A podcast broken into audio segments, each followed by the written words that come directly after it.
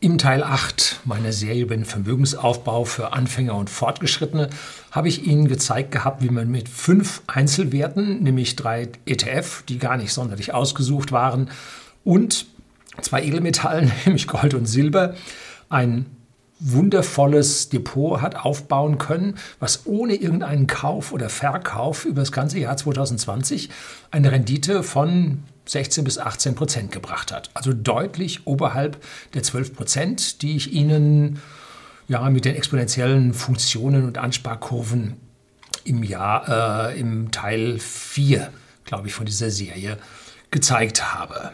Nun, also damit schaffen wir ein Millionendepot im Alter und zwar ziemlich einfach. Wer nun noch auf Krypto gesetzt hat, früh genug, der hat einen Gewinn eingefahren von 37 Prozent.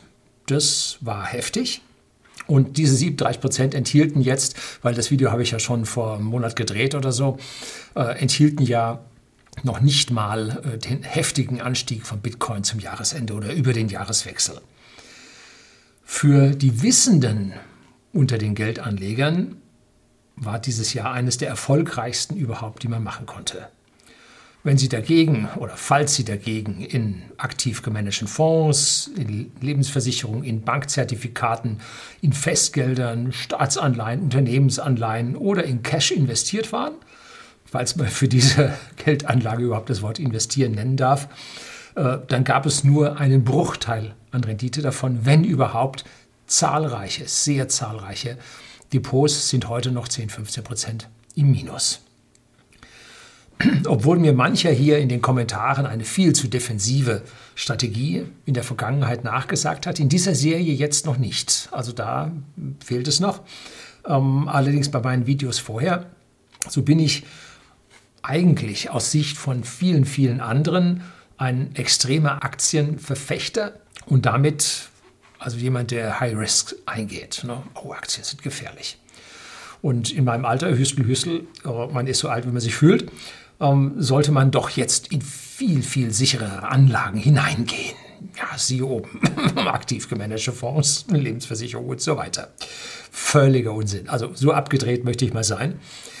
Äh, kurzes Rechenbeispiel. Wenn Sie die letzten vier Jahre jedes Jahr 30 Prozent gemacht haben, und das war in diesen hervorragenden Zeiten durchaus möglich, dann hat sich Ihr Depot schon auf das 2,85-fache, jetzt ausgerechnet, erhöht. 4 mal 30 Prozent sind Sie fast beim Dreifachen. So, kommt jetzt ein 70 Prozent Crash. Boah, der Crash kommt, Doppel-L, volles Rohr abwärts.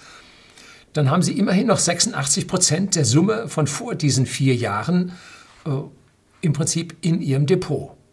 Das heißt, wenn ein Crash kommt, sollten Sie vorher richtig vorgebaut haben und die Gewinne, die es mitzunehmen gab, sollten Sie mitgenommen haben. Ne?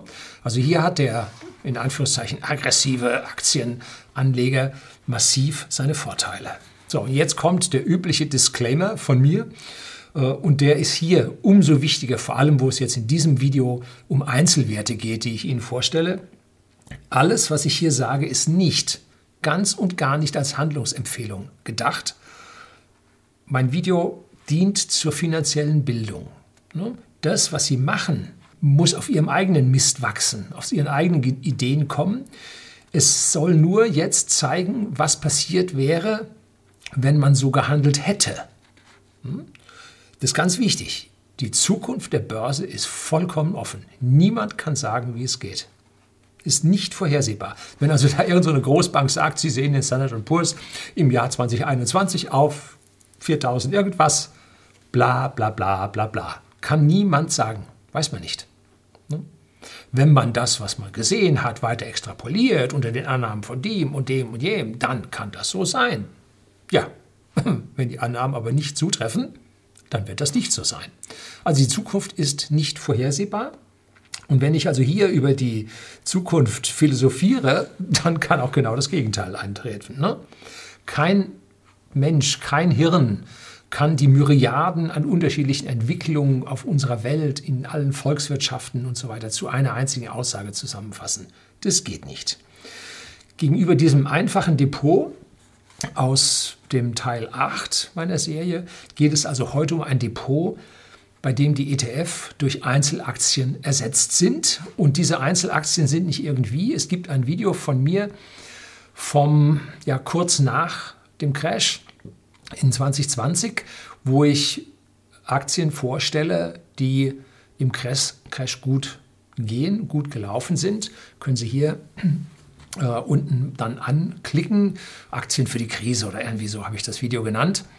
Und diese Werte finden Sie jetzt zum Großteil hier wieder. Also das ist jetzt nicht irgendetwas, äh, was ich jetzt aus der Vergangenheit des Jahres rausgesucht habe, sondern das sind Dinge, die ich mir schon vorher überlegt habe. Und dazu passen dann auch die Videos, die ich bei Mission Money mit äh, dem Team um Mario Lochner da gemacht habe. Da habe ich nämlich diese Aktien auch schon benannt und einen Teil dieser Aktien habe ich von denen. So, also da kommt das alles her, ist nicht so verkehrt.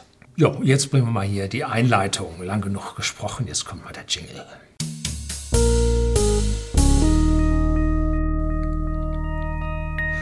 Guten Abend und herzlich willkommen im Unternehmerblog, kurz Unterblog genannt. Begleiten Sie mich auf meinem Lebensweg und lernen Sie die Geheimnisse der Gesellschaft und Wirtschaft kennen, die von Politik und Medien gerne verschwiegen werden.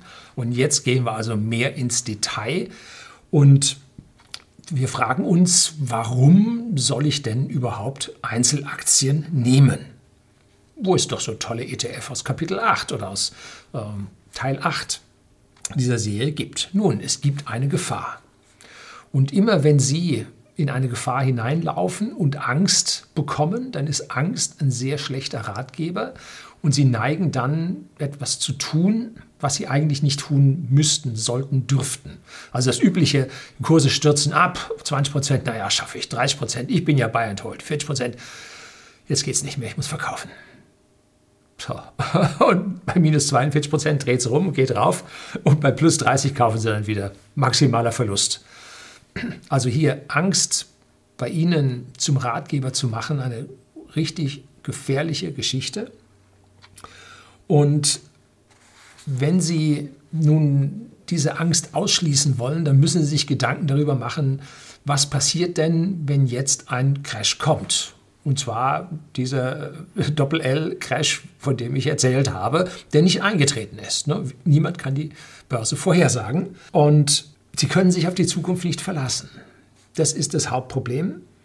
Aber äh, ich habe hin und wieder zum Beispiel auch mal recht. Ich hatte damals in Mission Money, als es mein Roast, mein Depot war, hatte ich einen 40-prozentigen Goldanteil. Das war heftig. Ich wusste nicht, wohin mit dem Geld, weil ich diese Aktien schwierig sah. Im Moment, ich war gerade im Umbruch meines Depots und habe mir halt hier einen größeren äh, Xetra Goldanteil zugelegt gehabt. Ne? Und war nicht so verkehrt. Gold knallte um 25 Prozent oder 28 Prozent hoch. Alles richtig gemacht, ne? So. Oder ich habe zum Bitcoin-Halving ich ein Video am 22. Mai 2020 gedreht. Und damals stand der Bitcoin bei 8.232 Euro. Wer damals gesagt hätte, ja, könnte sein, dass es so wird. Wie gesagt, keine Empfehlung, alles Ihre höchstpersönliche eigene Entscheidung. Und hätte damals äh, investiert, der hätte bis heute zum 3. Januar 2021, wo ich dieses Video drehe, aus 10.000 Euro 32.000 Euro machen können. Hm? In etwas mehr als einem halben Jahr. Keine schlechte Rendite, ne? So, also um es mal zusammenzufassen und hier mit Yoda zu sprechen, schwer zu sehen, die Zukunft ist. So, in Kapitel 9 habe ich ich schreibe immer von Kapitel, weil ich das so bei mir bei den Videofiles äh, so durchnummeriert habe. Ist eigentlich Teil 9. Habe ich mich prinzipiell über die Unterschiede von Growth und Value Aktien unterhalten. Ja, nee, mit mir, mit mir selber unterhalten, nicht mit Ihnen. Ich halte hier ja Monologe. Und aktuell ist wohl die Zeit der Growth-Aktien. Konnte man dann auch an diesem äh, Einfachdepot erkennen, wie das gelaufen ist. Das muss aber nicht so bleiben. Ne, die Growth-Aktien steigen im Moment, weil, weil, ja, so einen richtigen Grund gibt es nicht, außer sie sind alternativlos. Ne? Und die Value-Werte machen einen soliden Job, haben über die Krise nicht so viel verloren, aber sie schaffen es nicht, mit den Growth-Aktien mitzuhalten. Ich hatte ganz am Anfang Ihnen ein Bild gezeigt, ähm, wie mein Depot weitaus weniger eingebrochen ist, war aber nur ein Teil des Depots. wo es also deutlich ruhiger zuging als die minus 40 Prozent. Vielleicht, ich tue in das Bild einfach hier jetzt nochmal rein. Aktuell kann ich dieses Bild nicht neu ziehen, weil mein Depot sich jetzt dermaßen geändert hat. Äh, Cash-Positionen drin, Gewinnmitnahmen, andere Aktien gekauft. Also das hat sich ganz massiv bewegt. Ähm, und deswegen kann ich jetzt das Aktuelle nicht zeigen. Steht viel höher, aber äh, ist egal, es passt nicht dazu. So. Ich werde von einem Teil der Zuseher hier als Doomsdayer angesehen, weil ich gern den Teufel an die politische und wirtschaftliche Wand male. Ne?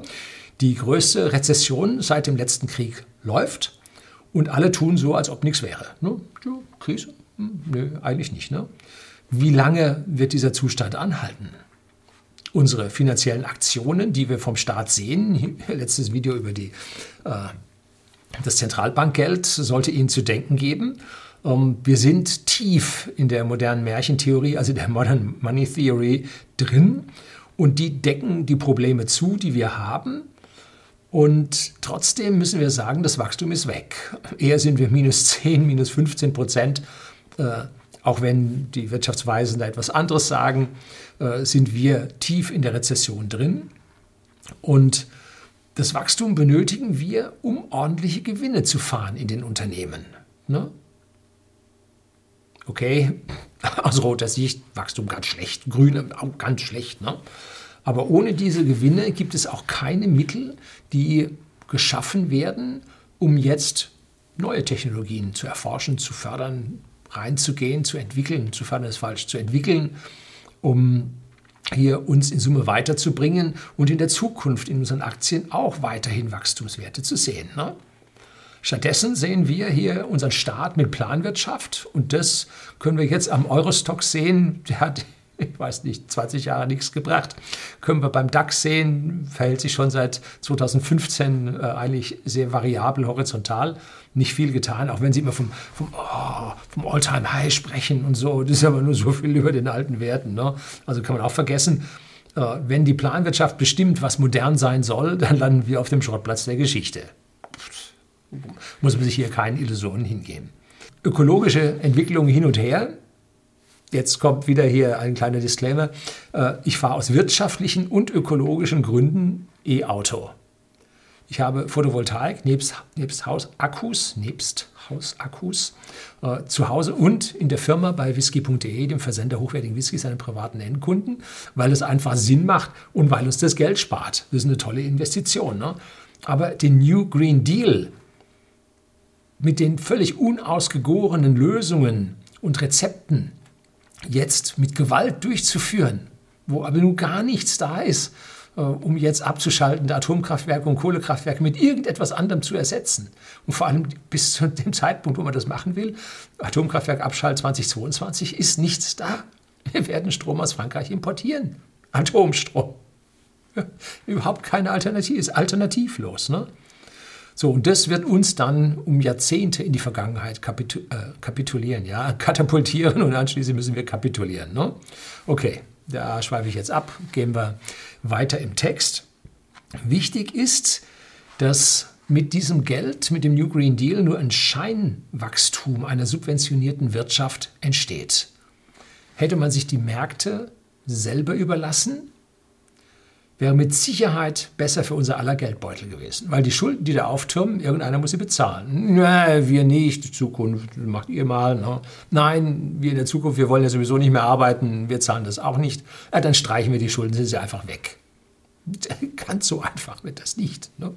Also da wartet noch auf uns äh, eine ganz, ganz schwierige Zeit und eine lange Zeit eines Bärenmarktes, ganz bestimmt. Und wenn wir die Märkte hätten laufen sehen, dann hätten wir zwar äh, jede Menge äh, versagende Firmen, Insolvenzen gesehen, aber es wären neue entstanden mit besserem Geschäft, mit modernerer Wirtschaft und höheren Steuerzahlungen. Jetzt sagt man nur, ja, äh, wie hat es Ronald Reagan gesagt, uh, government's view of the economy could be summed up in a few short phrases. If it moves, tax it. If it keeps moving, regulate it. And if it stops moving, subsidize it. So heißt also, wenn die Wirtschaft läuft, dann besteuere sie. Wenn sie dann immer noch läuft, dann musst du jetzt regulieren, regulieren. Und wenn sie dann aufhört zu laufen, dann gibst du ihnen Subventionen. Genau das sehen wir gerade, was bei uns passiert. Ne? Hm. So. so, ich investiere auch in einzelne Aktien, nicht nur in ETFs, um mir die kerngesunden Unternehmen rauszusuchen und da rein zu investieren. Und dann zahlen die eigentlich regelmäßig auch noch Dividende.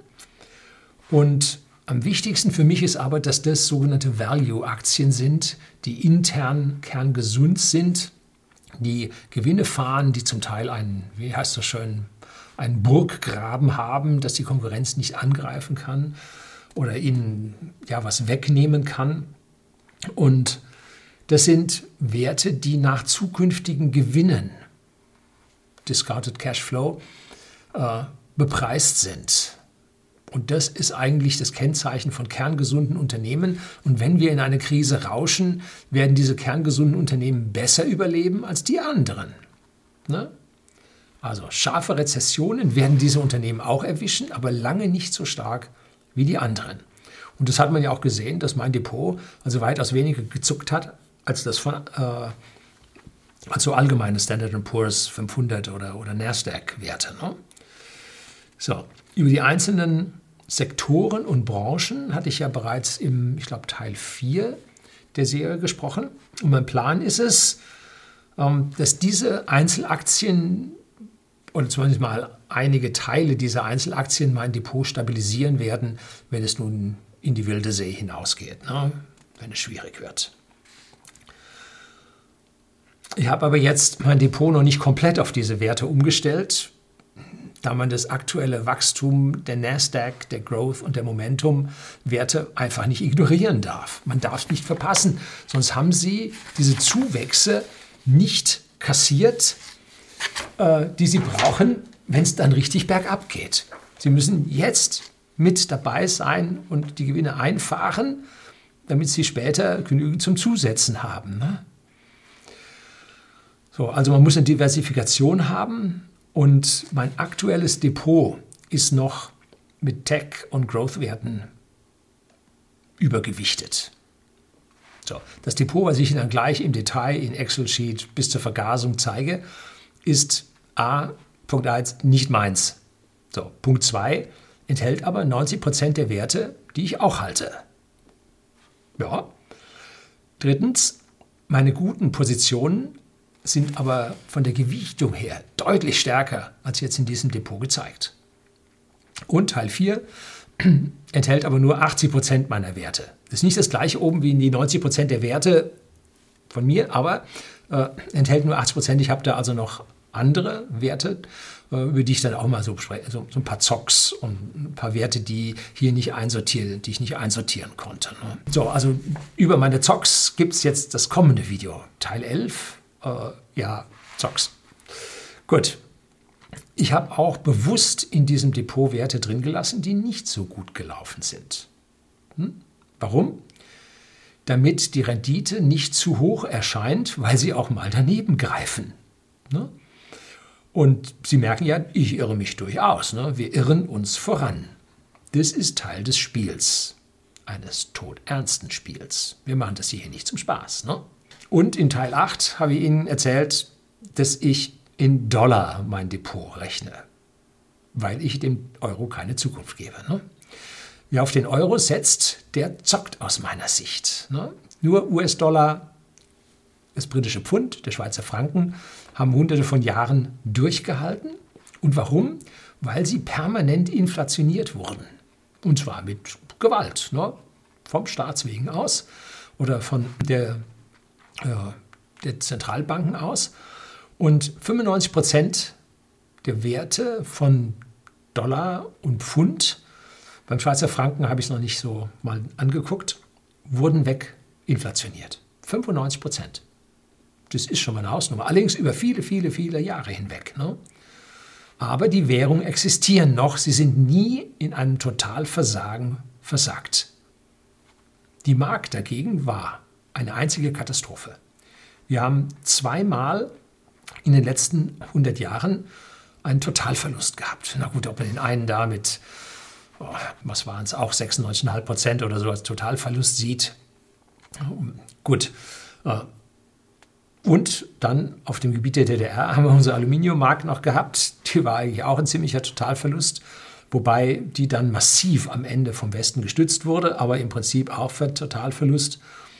Und die Franzosen, nun, die waren auch nicht besser. Einmal in meiner Jugend äh, gab es dann noch die, die, die alten Francstücke, die waren dann auf einmal so viel wert wie Centime. Also die haben 1 zu 100 das Ding vernichtet. Ne?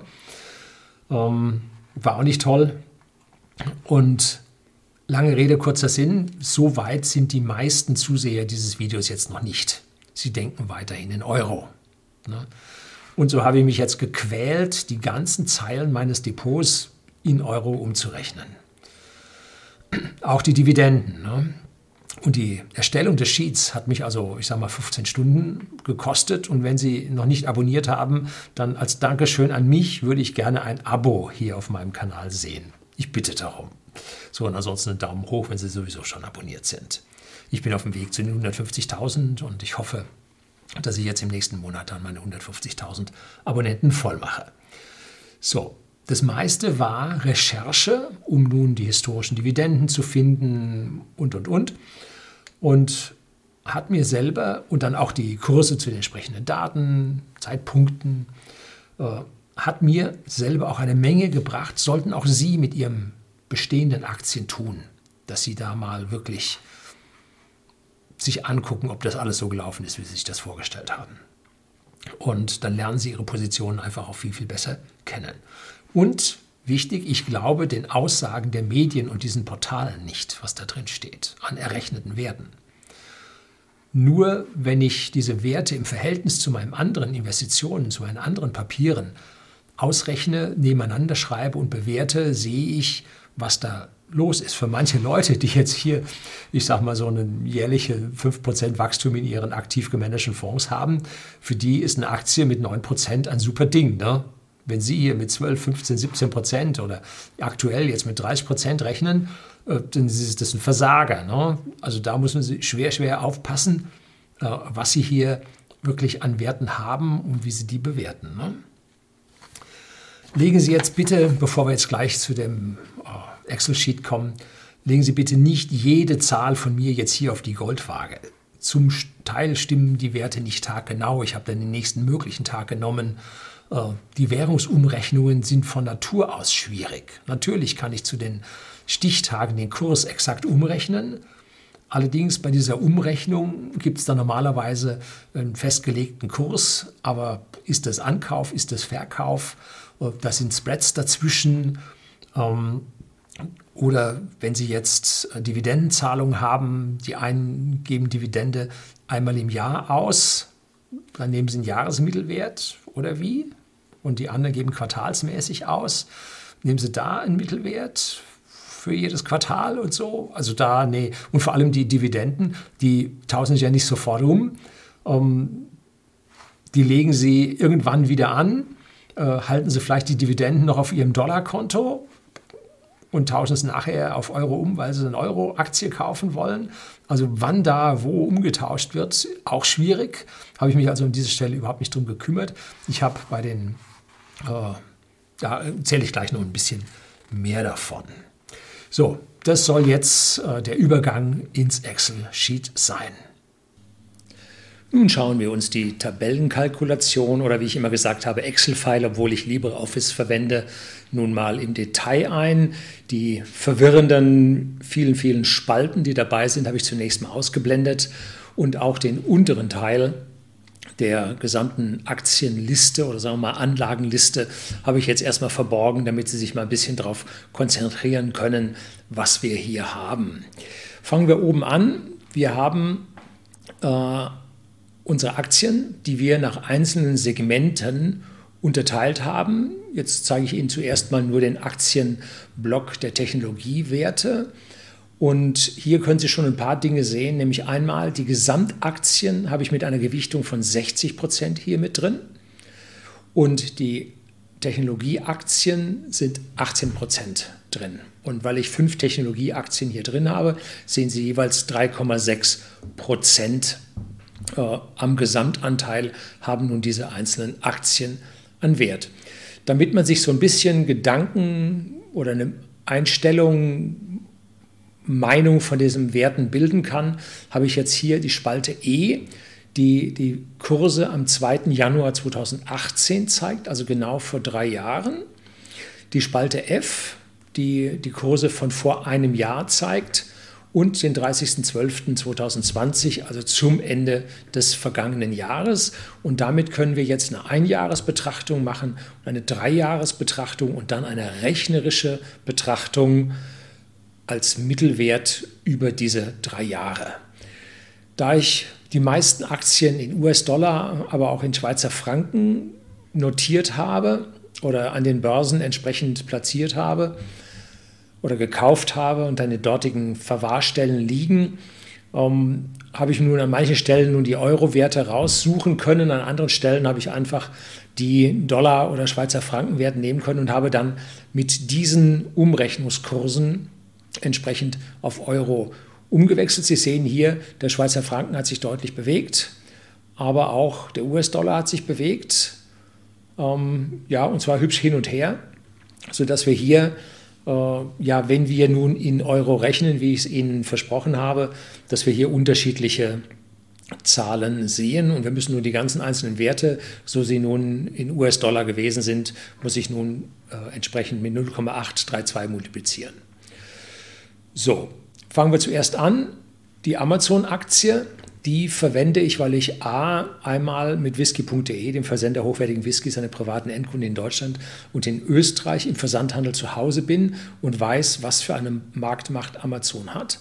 Aber an dieser Stelle werden jetzt nicht die Milliarden und Abermilliarden bei Amazon verdient. Nein, Amazon ist eigentlich an dieser Stelle mehr eine Technologieaktie, die mit dem Amazon Web Services den größten Cloud-Dienst der Welt anbietet und man mag gar nicht sich vorstellen, äh, wer alles bei Amazon auf dieser Cloud drauf ist. Meines Wissens waren damals, als Microsoft und Apple anfingen, ihre eigene Cloud äh, ja, anzubieten, sie zuerst beim Amazon Web Service mit eingemietet, bevor das mit ihrer eigenen Cloud so wirklich funktioniert hat. Also jetzt schauen wir uns zuerst Amazon nun an.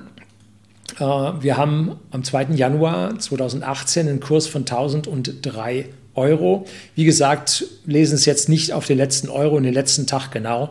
Äh, kommt es hier nicht drauf an, es kommt ja auf die Prozentzahlen an, die wir bekommen. Und wenn jetzt da hinten eine 5 oder eine 8 steht, macht das in Kohle nicht wirklich was fett. Zwei Jahre später steht die Achse massiv höher, nämlich um rund 60 Prozent. Da hat sich massiv was getan.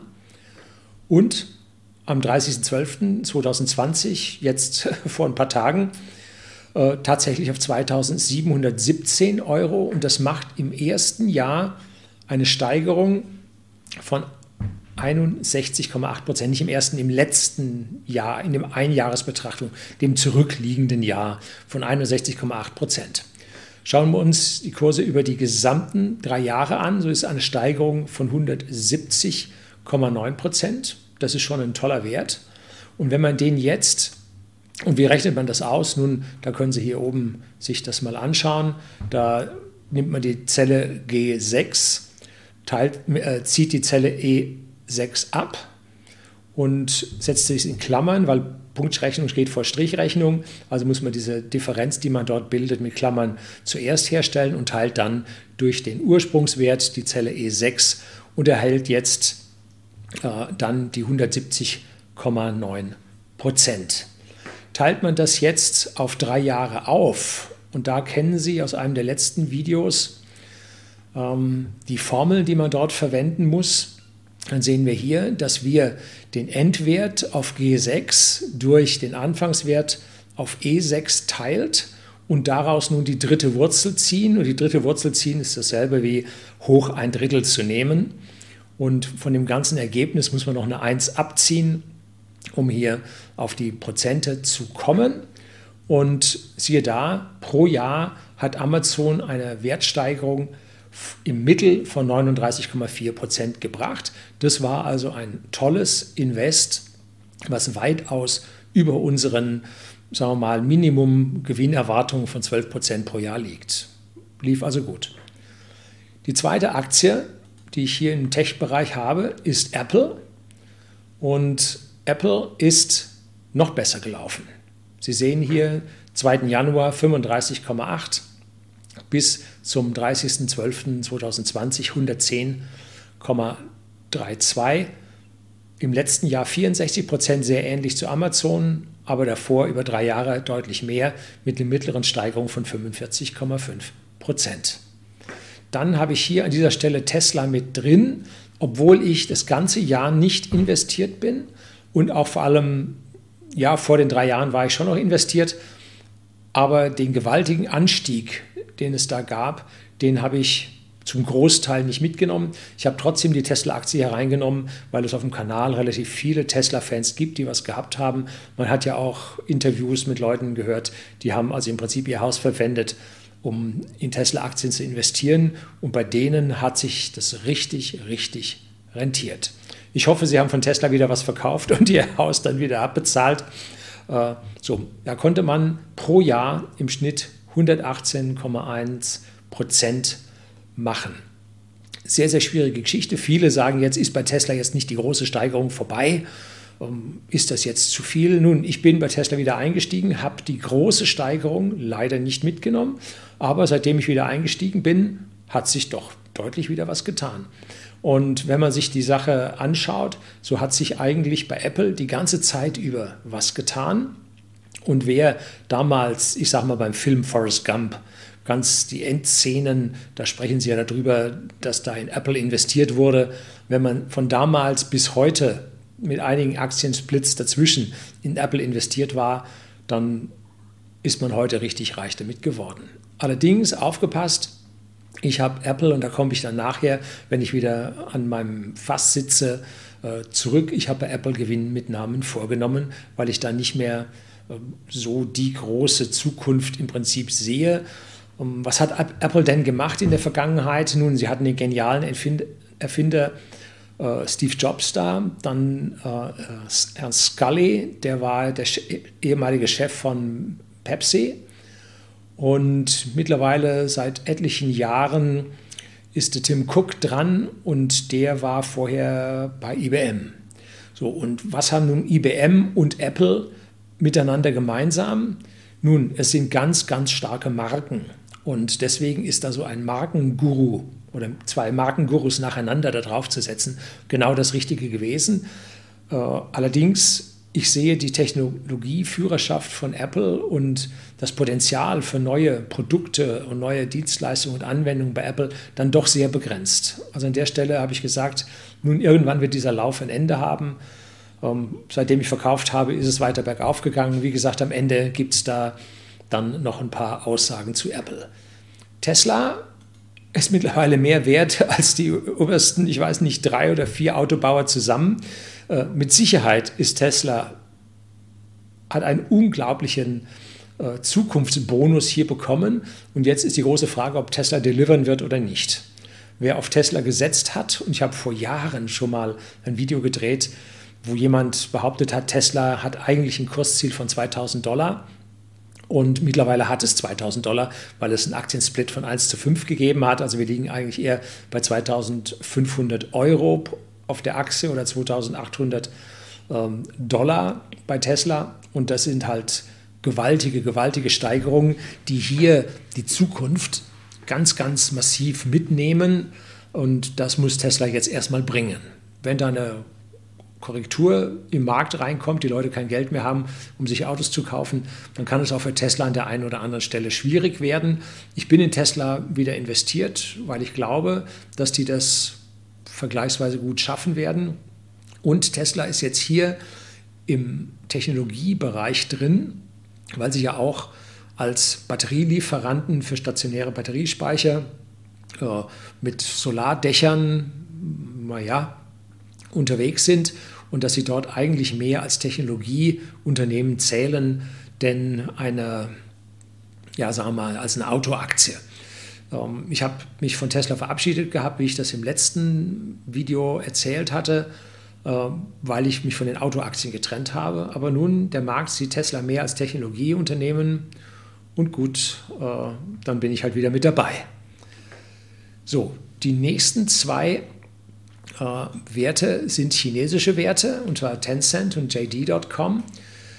Die sind im weitesten Sinne in diesem ganzen Umfeld Spiele, äh, Internet, Communities, Shopping, äh, Technologie ganz, ganz breit gestreut. Äh, es sind eigentlich beides aus meiner persönlichen Sicht Internet Holdings. Und da wurde ich gefragt, wie, weil ich schon mal gesagt hatte, ich habe schon in zwei Werte investiert. Warum haben Sie nicht Baidu genommen, eigentlich ein, ein Google-Konkurrent? Und warum haben Sie nicht Alibaba genommen als Amazon-Konkurrent? Nun, bei Alibaba gab es so eine Situation, wo der chinesische Staat sich um den Herrn May gekümmert hat. Und äh, bei Baidu äh, sehe ich ähnliche Probleme in Zukunft wie bei Google als ja, begrenztes Wachstum, sodass ich mich zunächst mal auf diese Tencent und JD äh, konzentriert habe. Ähm, Tencent habe ich noch nicht so lange, JD habe ich schon ein bisschen länger. Und da wurde ich dann gefragt, ja, als was haben Sie die denn gekauft? Wahrscheinlich als ADRs. Und ja, äh, JD.com habe ich als ADR gekauft, Tencent habe ich an der Frankfurter Börse gekauft. Wobei dann, äh, kommen wir noch speziell drauf, äh, wo dann die äh, Dividende in Hongkong-Dollars ausgeschüttet wird, die habe ich dann da äh, direkt verrechnet gehabt. So, das sind fünf Aktien im Technologiebereich. Damit Tesla die ganze Geschichte nicht dermaßen verfälscht, gebe ich nachher auch dann Gesamtperformance von dem Depot ohne Tesla an, hm, weil es etliche hier auf dem Kanal gibt, die Tesla nicht glauben, dass es funktioniert. Ich selbst habe ja auch Probleme gehabt mit Tesla. Äh, und deshalb sollte man dann nachher auch tatsächlich gucken können, wie es ausgegangen wäre ohne Tesla. So, wir sehen, wir haben ein ziemlich durchmischtes Gebilde von 7,2% Wachstum bei Tencent im Schnitt über alle drei Jahre, äh, JD mit 22,6, Amazon und Apple mit 39 bzw. 45 und Tesla mit 118,1. Ähm, das sind jetzt aber die Zahlen, die gezeigt hätten, wie nur die ganze Geschichte über die drei Jahre gelaufen wäre. Tencent war da nicht so dolle. Ne? Und jetzt schauen wir uns mal das letzte Jahr an. 2020, äh, wie das gelaufen ist. Und da befindet sich das alles dann doch in einer Ecke, wo das Leben Spaß macht. Ne? Auch denken wir hier uns den Tesla wieder weg, so liegen wir doch von 33,5 Prozent bis 109,2 Prozent doch sehr, sehr ordentlich im Plus. Und Amazon und Apple, meine sehr langfristigen Investments mit 61,8 und 64,0 eigentlich ganz super dabei. So, das ist der Technologieaktienblock, von dem wir wissen, äh, dass er läuft. Ne? So, jetzt habe ich gesagt, ich möchte mehr in Value-Aktien gehen und deswegen habe ich mich auch mal ein bisschen umgeschaut und habe gesagt, okay, jetzt als nächstes nehmen wir Food rein. Und die nehmen wir vom Gesamt also aus diesen 60 Prozent sind das 10 Prozent, also ein Sechstel hiervon. Also nicht 10 Prozent von 60 Prozent, sondern absolute 10 Prozent nehmen wir da rein. Hier haben wir 18 Prozent, also übergewichtet immer noch die Tech-Aktien, wobei ich persönlich in meinem Depot die Tech-Aktien noch viel höher habe. Oder hatte, weil zum Teil habe ich ja die investiert, wie ich Ihnen nachher noch erzählen werde. Zuerst General Mills, ein allgemeiner äh, Food-Konzern, in USA, ähm, begleitet mich mental schon sehr, sehr lange, war ganz lange ein, ja, ein Dividendenkandidat, den ich hatte. Ähm, und aus meiner persönlichen Sicht hat sich da so wahnsinnig viel nicht getan. Allerdings, äh, wenn man schaut, mh, hm, hier war lange Zeit, war ziemlich flat. Nun, Value-Aktien nicht gefragt. Ne? Erst jetzt im letzten Jahr ein Anstieg auf 48 und 3,5 Prozent Steigerung nicht wirklich dolle, anderthalb über drei Jahre und 0,5 Prozent äh, pro Jahr. Stimmt das? Habe ich mich da nicht verrechnet? Ja, es gab einen Dip. Ne? Ja. Gut, dann Coca-Cola. die ist eigentlich eine, ja, eine Standardaktie, die seit über 100 Jahren ordentlich läuft. Allerdings ähm, hat die äh, Krise im März, der Crash im März, Coca-Cola massiv zugesetzt und Coca-Cola hat sich noch nicht wieder erholt. Im letzten Jahr steht sie immer noch auf minus 9,6 Prozent, wobei es in letzter Zeit wieder ein bisschen besser läuft. Über drei Jahre hat sie immerhin 17 Prozent als Ganzes gebracht. Ne? Ähm, durchschnittlich 5,4. So, Coca-Cola konnte ich nicht verkaufen, weil meine Gewinne in Coca-Cola zu hoch sind und ich eine Menge Steuern bezahlt habe. Hätte, wenn ich sie verkauft hätte, und das wäre deutlich mehr gewesen als diese minus 9,6 Prozent. Also bin ich drin geblieben. Ein etwas spezieller Food-Provider ist McCormick. Das ist einer der größten Gewürzhersteller. Und auch der hat sich eigentlich die Jahre vorher sehr gut entwickelt und in der Krise äh, nicht so dolle, aber über drei Jahre 84,8 Prozent nicht so verkehrt. Ne? Dann Nestlé, äh, ganz oft geschimpft, weil die uns auch von mir in einem alten Wasserbeitrag, äh, weil die an allen Ecken und Enden versuchen, Flaschenwasser auf Vordermann zu bringen, weil sie daran deutlich mehr verdienen, als wenn man, oder überhaupt daran verdienen, als wenn man hier das regionale Leitungswasser nimmt. Aber wenn Sie hier Aktien kaufen, dann subventionieren Sie ja nicht das Unternehmen, sondern nur wenn das Unternehmen neue Aktien ausgibt, dann zahlen Sie an das Unternehmen. Hier sind Sie im Wettbewerb mit anderen Aktionären, die diese Aktien kaufen und verkaufen. Und das Unternehmen als solches hat nicht wirklich was davon. Allerdings, an einer Stelle muss man schon sagen, dass das Unternehmen was davon hat, wenn nämlich die Managergehälter am Aktienkurs dranhängen und Optionen am Aktienkurs dranhängen, dann kann das Management aufgrund von guten Aktienkursen daran profitieren. Und das ist ja im Prinzip das, was wir Aktionäre wollen, ein gutes Management, dass unsere Aktien sich sauber entwickeln. Und auch hier äh, läuft nicht ganz so gut und 10,5 Prozent pro Jahr sind leicht drunter. Und im letzten Jahr haben die sich nun nicht wirklich gut entwickelt. Nestle ist aber nicht nur Wasser, ist ein riesen ähm, ja, Nahrungsmittelkonzern. Der nächste Punkt ist, sind die Aktien Gebrauchsgüter im weitesten Sinne, auch wieder 10 Prozent. Ähm, und es sind vier wieder in dieser Kategorie drin, also zweieinhalb Prozent vom Gesamtinvest, vom Gesamtdepot auf die Einzelaktie. Und da sieht man, wenn sich jetzt in den einzelnen Aktien ein bisschen was tut, da es nur zweieinhalb Prozent vom Gesamtdepot sind, macht sich das dann nicht so bemerkbar. Das heißt, man muss überwiegend gute packen, äh, dann wird es was. Und man darf nur wenige sehr schlechte haben, denn sonst zieht es das ganze Depot runter. Also so ein Wirecard in der Technologie mit 3,6 Prozent hätte jetzt äh, beim Totalausfall halt 3,6 Prozent das Gesamtdepot im Prinzip dann beeinflusst. So, Colgate Palmolive, ein Gebrauchsgüter, also kann, braucht jeder, äh, und da habe ich ein gewisses Problem mit diesem Unternehmen. Und zwar, dieses Unternehmen hat ein ganz, ganz verschwindend kleines Eigenkapital. Hat in den vergangenen Jahren die teure Dividende, die bezahlt werden muss an die Aktionäre, durch billiges Fremdkapital ersetzt und gleichzeitig, also durch Aktienrückkauf und hat gleichzeitig mit Aktienrückkauf den Kurs dann gestützt ähm, ist auch eine Auszahlung, sollte im Prinzip am Ende egal sein, auf wie viele Schultern man das Eigenkapital verteilt.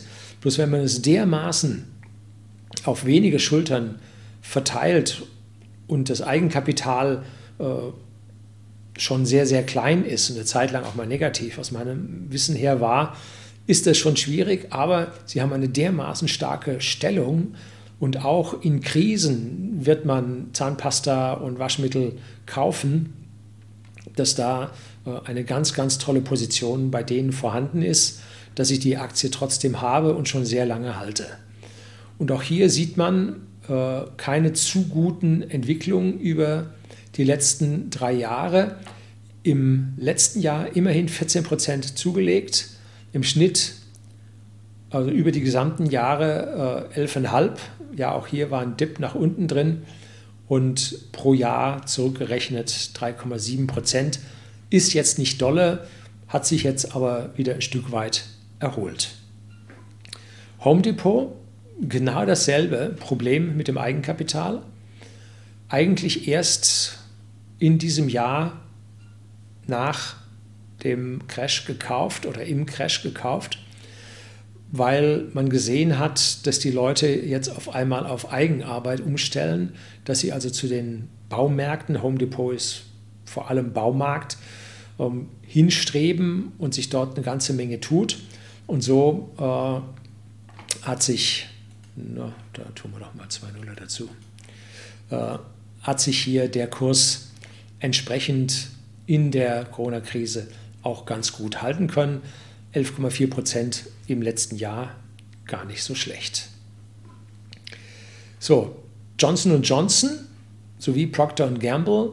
Äh, Johnson Johnson wird häufig mit Drogerie gleichgesetzt. Manche machen das mit Pharma, aber für mich ist eigentlich erst so Drogerie und Konsumerbedarf, genauso Procter Gamble, Konsumerbedarf.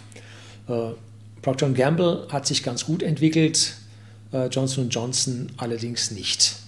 Sieht man hier minus 2,7 Prozent im letzten Jahr. Die haben es noch nicht wirklich wieder geschafft. Und Procter Gamble immerhin 2,2 Prozent im Plus. Wenn man es auf drei Jahre sieht, ist ein bisschen was zusammengekommen, äh, annualisiert, also pro Jahr. Äh, Home Depot und Procter Gamble äh, liegen in dem Bereich, wo wir hinwollen, die beiden anderen nicht. Da sieht man, Value ist im Prinzip out und Growth ist in. Dann habe ich auf jeden Fall mir schon nach 2018 Pharma zugelegt und da ist nun die Frage, was nimmt man? Sehr, sehr schwierig. Es gibt viele, viele Pharmafirmen, von denen es auch viele wert wären, gekauft zu werden. Und ich war mir nicht sicher. Ich habe dann ein bisschen breiter gekauft äh, ich habe mich dann wieder von welchen getrennt. Ich habe da auch einen ordentlichen Zock gemacht, den gibt es im nächsten Video dann, im nächsten Teil, den Pharmazock. Und hier habe ich einmal Bristol Myers Squibb, äh, Feldwald- und Wiesenpharma, wenn man so sagen will, äh, im letzten Jahr minus 11,1 Prozent. Und da sagt man sich, Mensch, wir haben doch eine so große Gesundheitskrise gehabt. Warum läuft denn da bei dem Pharma nichts? Nun, die Leute hatten Angst, zum Arzt zu gehen. Es wurde weniger Medikamente beschrieben und damit machen sie weniger Geschäft. So einfach ist das. Dennoch werden, ich sage mal, Medikamente in jeder Krise weiterhin verkauft werden, weil diese Medikamenten die Menschen als letztes sparen werden und weil es hier am Ende ums Leben geht, sodass ich hier tatsächlich erwarte, dass es weitergeht, dass die also hiermit ein dauerhaftes Minus gefunden haben und wenn die Krise nochmal zuschlägt und tiefer geht, dass wir hier nicht viel mehr Minus sehen werden.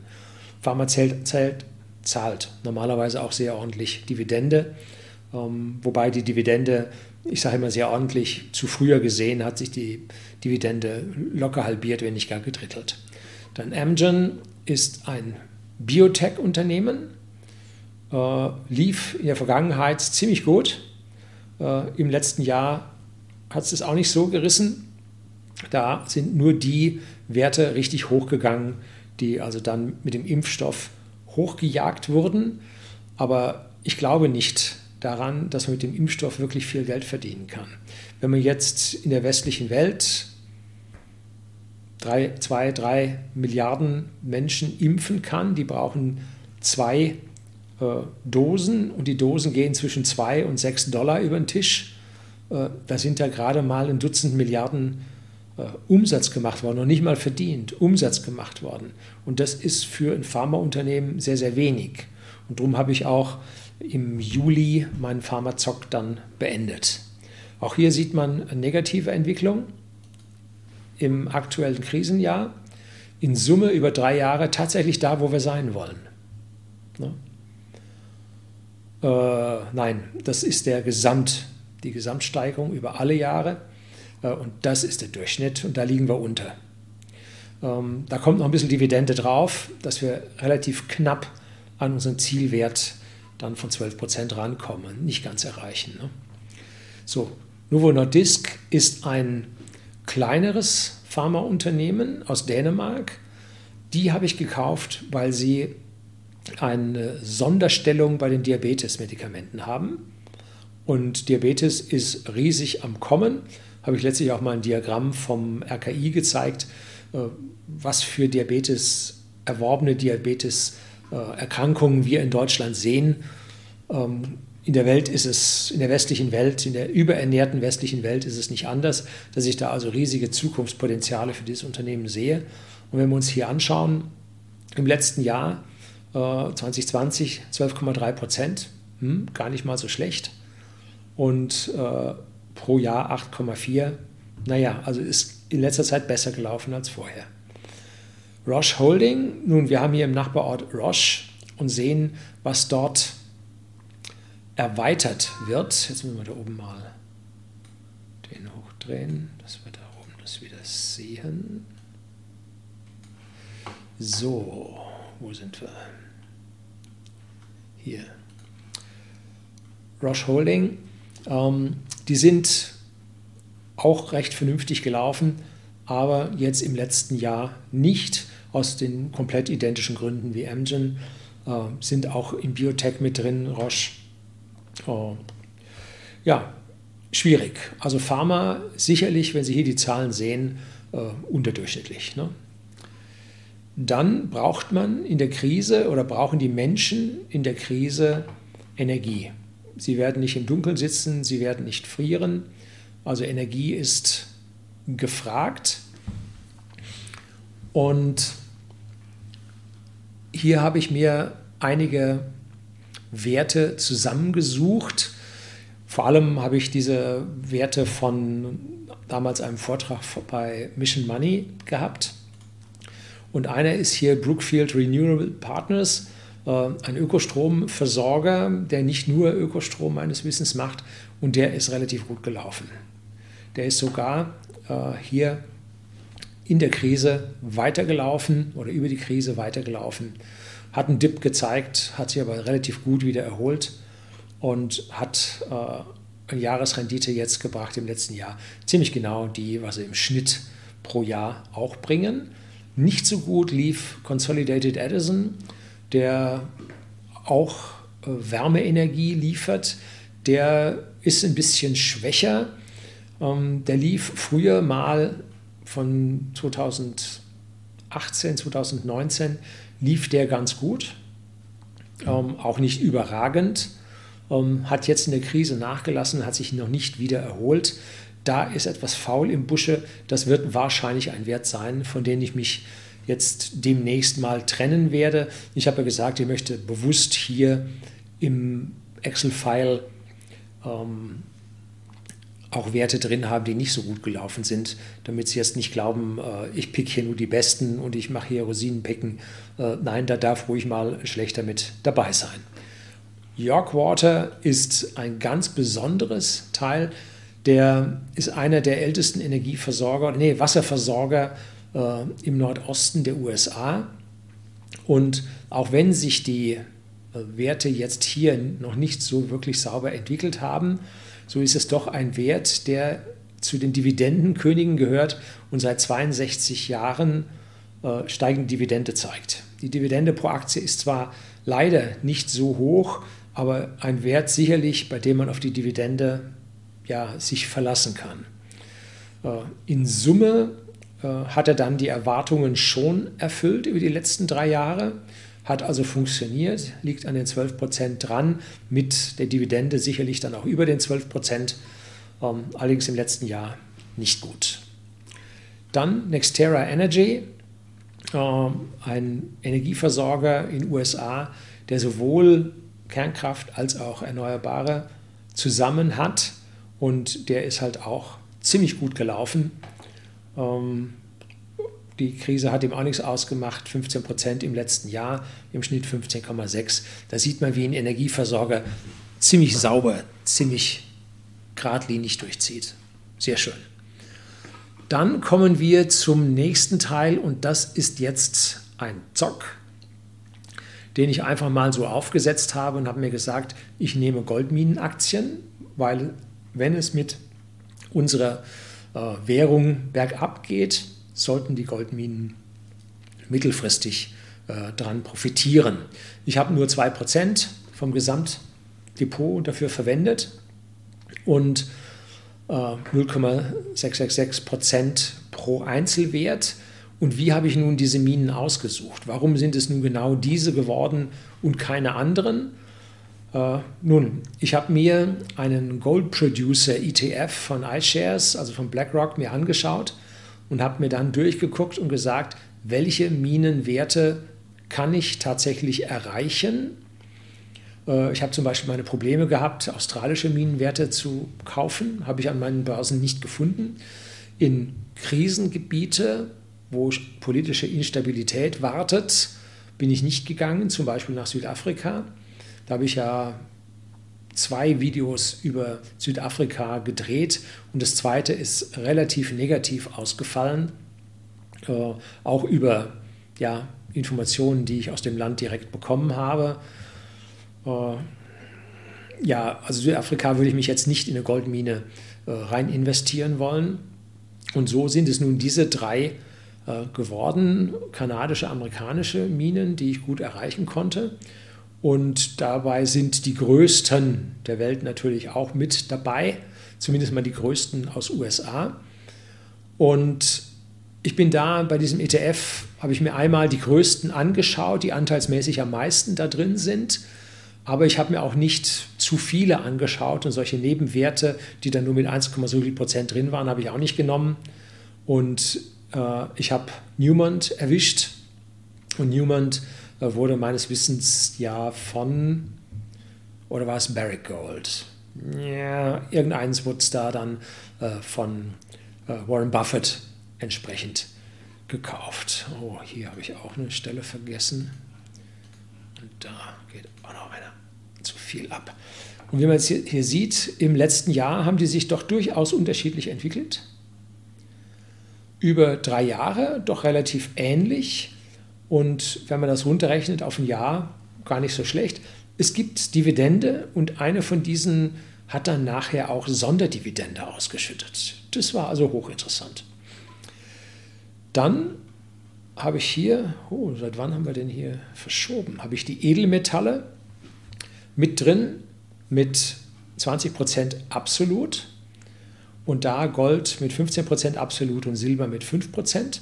Und hier sieht man nun die Goldentwicklung über die letzten Jahre und eine ziemlich gute Silberentwicklung, äh, vor allem hier im letzten Jahr mit Silber, äh, sodass sich dann sogar pro Jahr äh, hier im Silber eine höhere Wertsteigerung ergibt. Allerdings aufgemerkt, beim Silber ist bei der einen oder anderen Anlageform dann noch Mehrwertsteuer mit drin.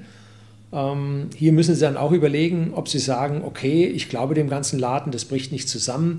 Ich kann ein ETC nehmen, also ein Exchange Traded Commodity. Das ist also ein, äh, ein Rohstoff, der ähnlich wie ein ETF gehandelt wird. Und da haben Sie halt dann diese äh, Mehrwertsteuersachen nicht drin. Und wenn Sie diese ETCs zumindest mal das Xetra Gold in Frankfurt halten für mehr als zwölf Monate, dann müssen sie auch keine Steuern darauf bezahlen. Das haben wir also bei äh, dem neuen Steuergesetz 2021 war das Gold nicht mit drin, habe ich glaube ich das letzte Mal dann auch mit betrachtet. Und jetzt können wir mal hier so einen kleinen Blick zurückwerfen und da sehen wir abseits von den äh, den Tech-Werten sehen wir hier einige Werte, die erreichen tatsächlich unsere äh, geforderten 12 Prozent. Andere erreichen es nicht. Allerdings, wenn Sie genau hinschauen, so viele sind es nicht, die es nicht erreichen. Ne? So, nun kommen wir zu einem äh, besonderen Thema und zwar Immobilien. Und da habe ich mir ja, habe ich auch schon in alten Videos erzählt, habe ich mir einen gewissen Teil Immobilien zugelegt, nämlich 10 Prozent. Und zwar in aktiv gemanagten Fonds. Ja, Asche auf mein Haupt. Äh, hier von der UBS zwei Stück und von ETFs, nämlich iShares von BlackRock und X-Trackers von der Deutschen Bank. Oha, die Deutsche Bank.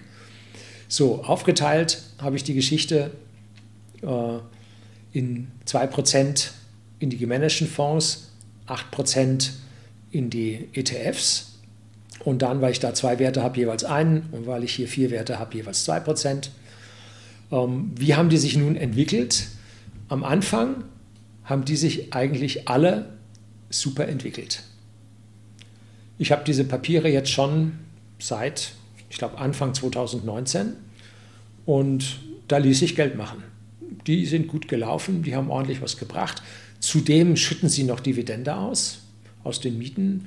Äh, die Fonds sind thesaurierend, zumindest, ja, zumindest einer von denen, glaube ich. Ähm, nein, beide sind thesaurierend, das heißt, wird wieder angelegt und die Tracker, die schütten entsprechend, äh, die ETFs schütten entsprechend aus. In einem Jahr liegen sie alle im Minus, äh, bis auf den, den einen Schweizer. Der Rest liegt sauber im Minus, am schlimmsten Asia Property. Die hat es also ganz schön reingehauen. Ähm, und der Fonds, der mir am Anfang sehr schön Rendite gebracht hat, nämlich Swiss Commercial, das sind also Gewerbeimmobilien in der Schweiz, ähm, die sind mir hier abgegangen und der Mix, wo auch Mieten, Privatmieten mit drin sind, der ist eigentlich fast schon so gelaufen, wie ich mir das vorgestellt habe. Ähm, aber die Renditen als Ganzes hm, haben mir an der Stelle jetzt oh, gut, also der hat mir dann doch gefallen, auch wenn die UBS hier noch zweieinhalb Prozent oder so an Verwaltung nimmt. Äh, und die anderen Fonds, die ETFs, schwierig, ne? Nicht wirklich. Unterperformance. Und als letztes habe ich jetzt hier die Kryptos mit dabei, die ich in Summe jetzt mit 10 stehen habe. Aktuell in meinem Depot liegen die schon, glaube ich, über 20 Prozent, ähm, weil sie so extrem gestiegen sind. Aber zu dem Zeitpunkt hier, wo ich das gewählt habe, habe ich hier die 23.866 äh, Euro pro Bitcoin. Mittlerweile, glaube ich, liegen wir schon bei 27.000, jetzt am 3. Januar. Also da ist ganz massiv noch nachgestiegen, dass also das nächste Jahr mittlerweile an dieser Stelle auch gut aussieht. Ich habe das meiste in Bitcoin, ein bisschen Ether. Ich hatte XRP, den ich ganz äh, besonders als Zock gekennzeichnet habe. Und ich bin aus dem Großteil vom XRP wieder raus. Ähm, allerdings nicht beim Höchstwert, sondern deutlich darunter. Aber ich habe Gewinne mitgenommen und momentan sieht es so aus, als wäre das richtig gewesen, dass ich die Gewinne mitgenommen habe. Das kommt ja sehr stark darauf an, ob die Klage von der SEC, dass das eigentlich ein Wertpapier wäre und keine Währung und deswegen die Regulierung nicht stimmt und dann Strafen gezahlt werden müssen und so weiter. Ähm, es hat in der Vergangenheit nicht geklappt. Das Gesetz ist von 1933. Ob sie sich damit vor Gericht durchsetzen können, bleibt dahingestellt. Ähm, XRP könnte nochmal ein Zock werden, wenn sich jetzt irgendwo da mal so langsam vor dem Gerichtsurteil dann Boden findet, dass man da nochmal reingeht. Äh, könnte ein Zock werden. Ob ich ihn machen werde, kommt ganz darauf an, ob ich Zeit habe, äh, da dann mal wenigstens mal täglich oder wöchentlich da drauf zu gucken. Das tue ich häufig nicht. Ethereum hat einen deutlichen Rückgang erlebt, genauso wie Bitcoin. Dass ich jetzt den 2.1.2018 genommen habe, war im Prinzip darauf gemünzt, dass man eigentlich so die letzten drei Jahre sich mal anschauen wollte. Und zufällig lag er da an dieser hohen Stelle. Danach ist er deutlich abgestürzt äh, auf 6.400 und auch im Jahr 2020 ging es ja runter, glaube ich, bis auf 4.000 Dollar oder sowas. Ne? Also da war noch deutlich Luft nach unten, aber dennoch hat er im letzten Jahr 273 Prozent plus gemacht und der Ether hat sogar noch mehr gemacht mit 416 Prozent plus. Mittlerweile Ether und Bitcoin massiv angestiegen. Ähm, allerdings über drei Jahre gesehen Ethereum nicht. Und äh, da von hier aus nach da aus tatsächlich runtergegangen ist, haben wir auch einen gemittelten Jahresrückgang von minus 8,4 Prozent. Und diese Zahl hier ist nicht repräsentativ. Also der würde ich jetzt an der Stelle nicht weiter glauben. So, zu diesen einzelnen Werten, die ich jetzt habe, gehören jetzt auch noch äh, Dividenden mit dazu. Blenden wir mal die Spalten ein. So, hier haben wir jetzt die Dividenden und zu den Dividenden habe ich jetzt äh, mittlere Umrechnungskurse pro Jahr. Während ich hier die Umrechnungskurse genau zum Datum genommen habe, habe ich hier mittlere Umrechnungskurse pro Jahr. Die amerikanischen Aktien liefern in der Regel viermal pro Jahr Dividende und ich habe mir jetzt die Arbeit gespart. Das hat schon lang genug gedauert. Ich habe mir die Arbeit gespart, hier äh, noch Einzelwerte zu nehmen. Ich habe den Mittelwert über Pi mal Daumen im Jahr gebildet. So, Amazon noch nie eine Dividende bezahlt. Apple hat eine Dividende bezahlt. Äh, und zwar dreimal, drei Quartale 73 Cent und ein Quartal 63 Cent. Und hier ein Quartal 73 Cent, drei Quartale 77 Cent ist gestiegen. Und hier in 2020 äh, die 77 erst gehalten, dann nochmal auf 82 angehoben, obwohl Krise und jetzt runter, wo man die Zahlen weiß, das ist nicht mehr so äh, runter auf 20 Cent Dividende. Äh, das zeigt, dass hier jetzt Apple auch mal ein bisschen auf seine Zahlen gucken muss. Ne? 10 Cent, das sind hier Hongkong-Dollars, und zwar 0,88 Hongkong-Dollars mit einem Umrechnungskurs von 0,11. Also hier kommt an Dividende äh, relativ wenig rüber und JD zahlt so wie Google halt auch keine und Tesla hat im Leben auch noch keine bezahlt und wird so schnell aus meiner Sicht auch keine bezahlen. Die Food-Aktien zeigen mehr Dividende. Äh, Gebrauchsgüter, hier Home Depot zahlt richtig gut. Äh, Pharma-Aktien, wie ich sagte, zahlen ziemlich gut. Ähm, dann Energieversorger zahlen auch, wobei der erneuerbare Energieversorger zahlt eben nicht. Ähm, Goldminien zahlen auch. Und etwas Besonderes war hier bei Newmont, die haben nämlich viermal 14 Cent bezahlt plus eine Sonderdividende von 88 Cent. Das ist mal ein Unternehmen, das gesagt hat, ich habe jetzt Knete, ich schütte das direkt an die Aktionäre aus, statt meine Aktien zurückzukaufen, den Kurs zu verbessern. Also hier, ganz, ganz toll, finde ich wirklich gut. Die anderen äh, Edelmetalle und Immobilien, bringen hier also keine Dividende und die Kryptos natürlich auch noch nicht, aber äh, die Immobilien äh, ETF von BlackRock, die bringen hier äh, dann auch Dividende. Das sind nun Dividenden in absoluten Zahlen. Äh, wenn man das jetzt sich relativ anschaut, jetzt gehen wir erstmal wieder nach oben und blenden jetzt hier die Zahlen wieder ein. Da. Da müssen wir uns jetzt mal genau angucken. Das ist also jetzt die Dividende für 2018 in Prozent. Und hier sieht man also mal eine ganz tolle Zahl, was hier ausgeschüttet wurde. Wobei ich mir nicht ganz sicher bin, ob ich das richtig gerechnet habe. Äh, können Sie ja vielleicht mal ein bisschen nachrechnen. Wie gesagt, nicht alle Werte werden hundertprozentig stimmen, aber es kommt hier ja auf den Gesamt an, auf den Gesamtansatz an. Äh, Dividende 2019 und Dividende 2020 dann ein Total Return über drei Jahre. Das ist praktisch hier dieser Return von den drei Jahren, dieser hier, plus die Sammeldividende über alle drei Jahre. Und dann Total Return pro Jahr. Und da unterscheiden sich jetzt, also hier scheidet sich die Spreu vom Weizen, ob das Unternehmen das bringt, äh,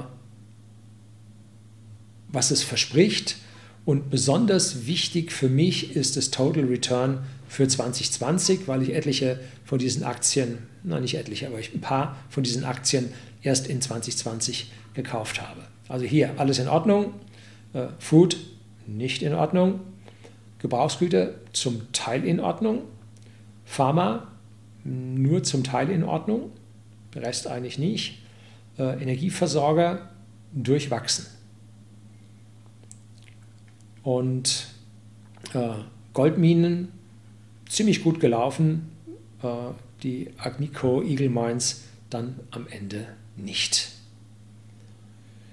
So, das sind jetzt, dann sind hier noch äh, gewichtet und Dividende Prozent gewichtet. Das, naja, lassen wir so drin. Und jetzt schauen wir uns dann mal an, was wir denn am Ende jetzt tatsächlich rausbekommen. Am Ende sehen wir jetzt eine Dividende, die gewichtet ist auf die einzelnen Prozentsätze, die wir am Gesamtkuchen haben. Und die addieren sich nun auf zu 65,8 Prozent. Ein wirklich hervorragender Wert, den man in diesem Jahr vor allem wegen Tesla, das senkt glatt um eine ganze Menge, ähm, und aus Grund von Bitcoin äh, hat erzielen können. Und so ein paar Leute, die entsprechend investiert waren, die sich getraut hatten, in Tesla und in Krypto zu gehen, die sitzen heute wie die Kings auf ihren riesig gewachsenen Depots. Und dazu gibt es noch eine Dividende von 1,7 Prozent. Das ist in Summe nicht gut. Die Dividenden sind immer noch sehr, sehr knapp. Sie sind zwar höher, als was man nominell auf irgendwelche äh, Staatsanleihen bekommt, aber vor Jahren lagen wir noch bei 3, 4, 5, 6 und die Spitzen 7, bei Lloyds of London zum Beispiel. Also hier keine gute Dividendenrendite. Und wenn Sie jetzt sagen, ich habe ein 1 Millionen Depot und möchte von meinen Zinsen leben, nun, dann sind es 17.000. Das ist nicht gerade sonderlich viel, was Sie da bekommen. Also da müsste man dann, wenn Sie davon leben wollten, auch bei den Tech-Aktien äh, oder bei den Kryptos müsste man dann auch schon Verkäufe machen, äh, um davon leben zu können. Also, Kryptos dürften die wenigsten gehabt haben. Ziehen wir äh, jetzt mal die Kryptos ab, dann bleiben nur 37,8% als Rendite über. Immerhin für die Leute, die zum Teil in Tesla mit drin waren, gab es 37,8. Jetzt gibt es aber auch die, die sagen, Krypto ganz toll, aber Tesla, dem glauben wir nicht. Äh, dann haben wir hier äh, die Zahl, die wir hätten, wenn wir Krypto drin hätten und Tesla nicht hätten eine etwas bessere Zahl, 44,6 Prozent, gar nicht so verkehrt. Und jetzt abschließend dazu noch die Zahl ohne Krypto und ohne Tesla. Das ist ja das, was viele Leute sagen, Krypto ist ein Teufelszeug, da ist nichts drin, das sind nur Nullen und Einsen. Und Tesla, so modernen Schweinkram, kommt mir nichts, Entschuldigung, äh, kommt mir nicht ins Haus. Äh, ich liebe meinen Diesel. Ähm, das heißt, es wird eine ganze Menge Leute gegeben haben, die das nicht investiert haben, darin nicht investiert haben und sich jetzt überlegen, soll ich da noch nachlaufen oder nicht. Ne? Müssen wir uns auch mal drüber unterhalten. Und dann kommen wir auf ein Ergebnis von 16,6 Prozent mit einem wirklich konservativen Depot, mit etlichen Firmen, die underperformen, von denen man hofft, weil sie Value-Aktien sind, dass sie beim nächsten Absturz äh, nicht unter die Räder kommen werden, weil sie tolle Burggräben haben, äh, weil sie tolle äh, Branchen haben, nicht zyklische Branchen haben, in denen sie arbeiten. Also das äh, ist eine Zahl, die wieder mal deutlich über unseren 12 Prozent liegt, die wir eigentlich haben wollen. Also so verkehrt ist die Geschichte jetzt nicht. Und jetzt in Euro gerechnet, äh, in Dollar liegen wir da bestimmt jetzt bei 18, 19, vielleicht auch sogar 20 ähm, Prozent, die man im Dollar-Umfeld hier gemacht hat. So, das war nun ein Blick in dieses Gesamtportfolio, wie man es aufbauen könnte, um hier ein bisschen mehr Ruhe und Sicherheit reinzubekommen. Und wir haben ja gesehen, bei meinem Wertentwicklungsdepotentwicklung äh, am Anfang, dass mein Dip tatsächlich nicht so tief ausfiel wie der von vielen, vielen anderen, weil ich mir hier halt die absolut knochentrockensten, konservativsten Werte mit ins Depot gelegt habe. Die haben zwar natürlich gezuckt, aber in Summe haben sie halt nicht mehr als 12 Prozent gezuckt, wogegen oder 12 Prozent ins Minus gezuckt zum Jahresanfang wogegen die anderen halt bis zu minus 40 im Standard Poor's 500 gelaufen sind. Also hier jetzt ein äh, Depot, was sehr ja, darauf baut, dass sich hier Bewegungen gegenseitig äh, auslöschen und nicht verstärken. Dass wir hier also nicht nur in diesen Superzyklikern oder in Super-Tech-Aktien drin sind, sondern ich habe die Finanzindustrie weggelassen, die Banken weggelassen, ähm, ich habe äh, die Versicherungen weggelassen, also alles, wo im entferntesten Sinne irgendwo Geld dran steht, habe ich weggelassen. Äh, ich habe die erneuerbaren Energien nur zum Teil drin. Die ganze Solarbranche ist bei uns sehr, sehr schwierig. In den USA habe ich mich getraut, aber äh, nur bei wenigen. ich habe China noch sehr wenig. Sie sehen, ich fange an, langsam meine Tech-Werte auch Richtung China zu bewegen weil China die kommende Tech-Nation sein wird. Und mit den Einwohnern, die sie dort bedienen, sind sie zwar nicht ganz auf dem Niveau der westlichen Welt, aber auch China hat seine Staaten, die rund um sie herum äh, in ihrem Dunstkreis sich bewegen und äh, diese Plattform mitverwenden. So, also an dieser Stelle ein Depot, was abgesichert ist, ein bisschen über Gold, wobei Sie klar sein müssen, Gold wird über die Krise verlieren, aber wenn es dann so hurtig tief in der Krise drin ist und die Leute sagen, oh, das wird nichts mehr, äh, da müssen wir uns auf eine längere schlechte Zeit einstellen, dann steigt das Gold massiv an, weil dann weiß man, jetzt geht es äh, mit der Währung dahin und jetzt zählen äh, echte Werte. Immobilien, äh, die Blasen werden abgelassen. Ich glaube, dass wir bei Immobilien den Peak gesehen haben und ich mich langsam darum kümmern muss, äh, ob ich mich bei den Immobilien zumindest mal umentscheide, die Commercial-Werte rausnehme.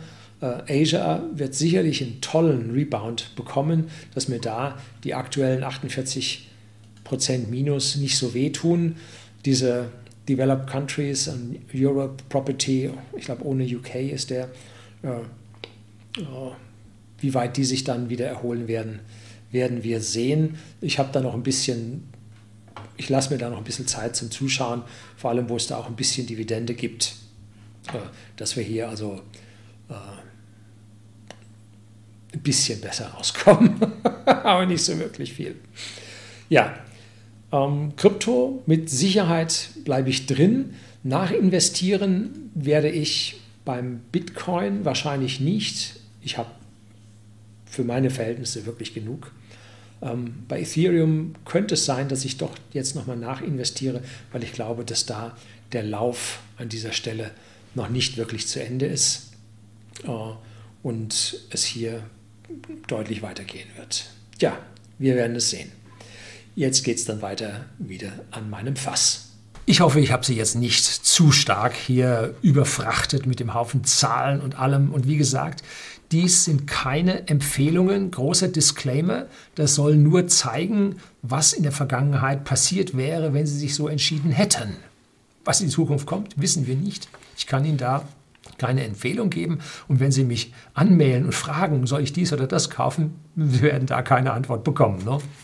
Werde ich nicht tun. Nachher bin ich schuld. Ne? Ich will nicht schuld sein, wenn es bei Ihnen daneben geht. So, was können wir nun aus diesem Depot lernen?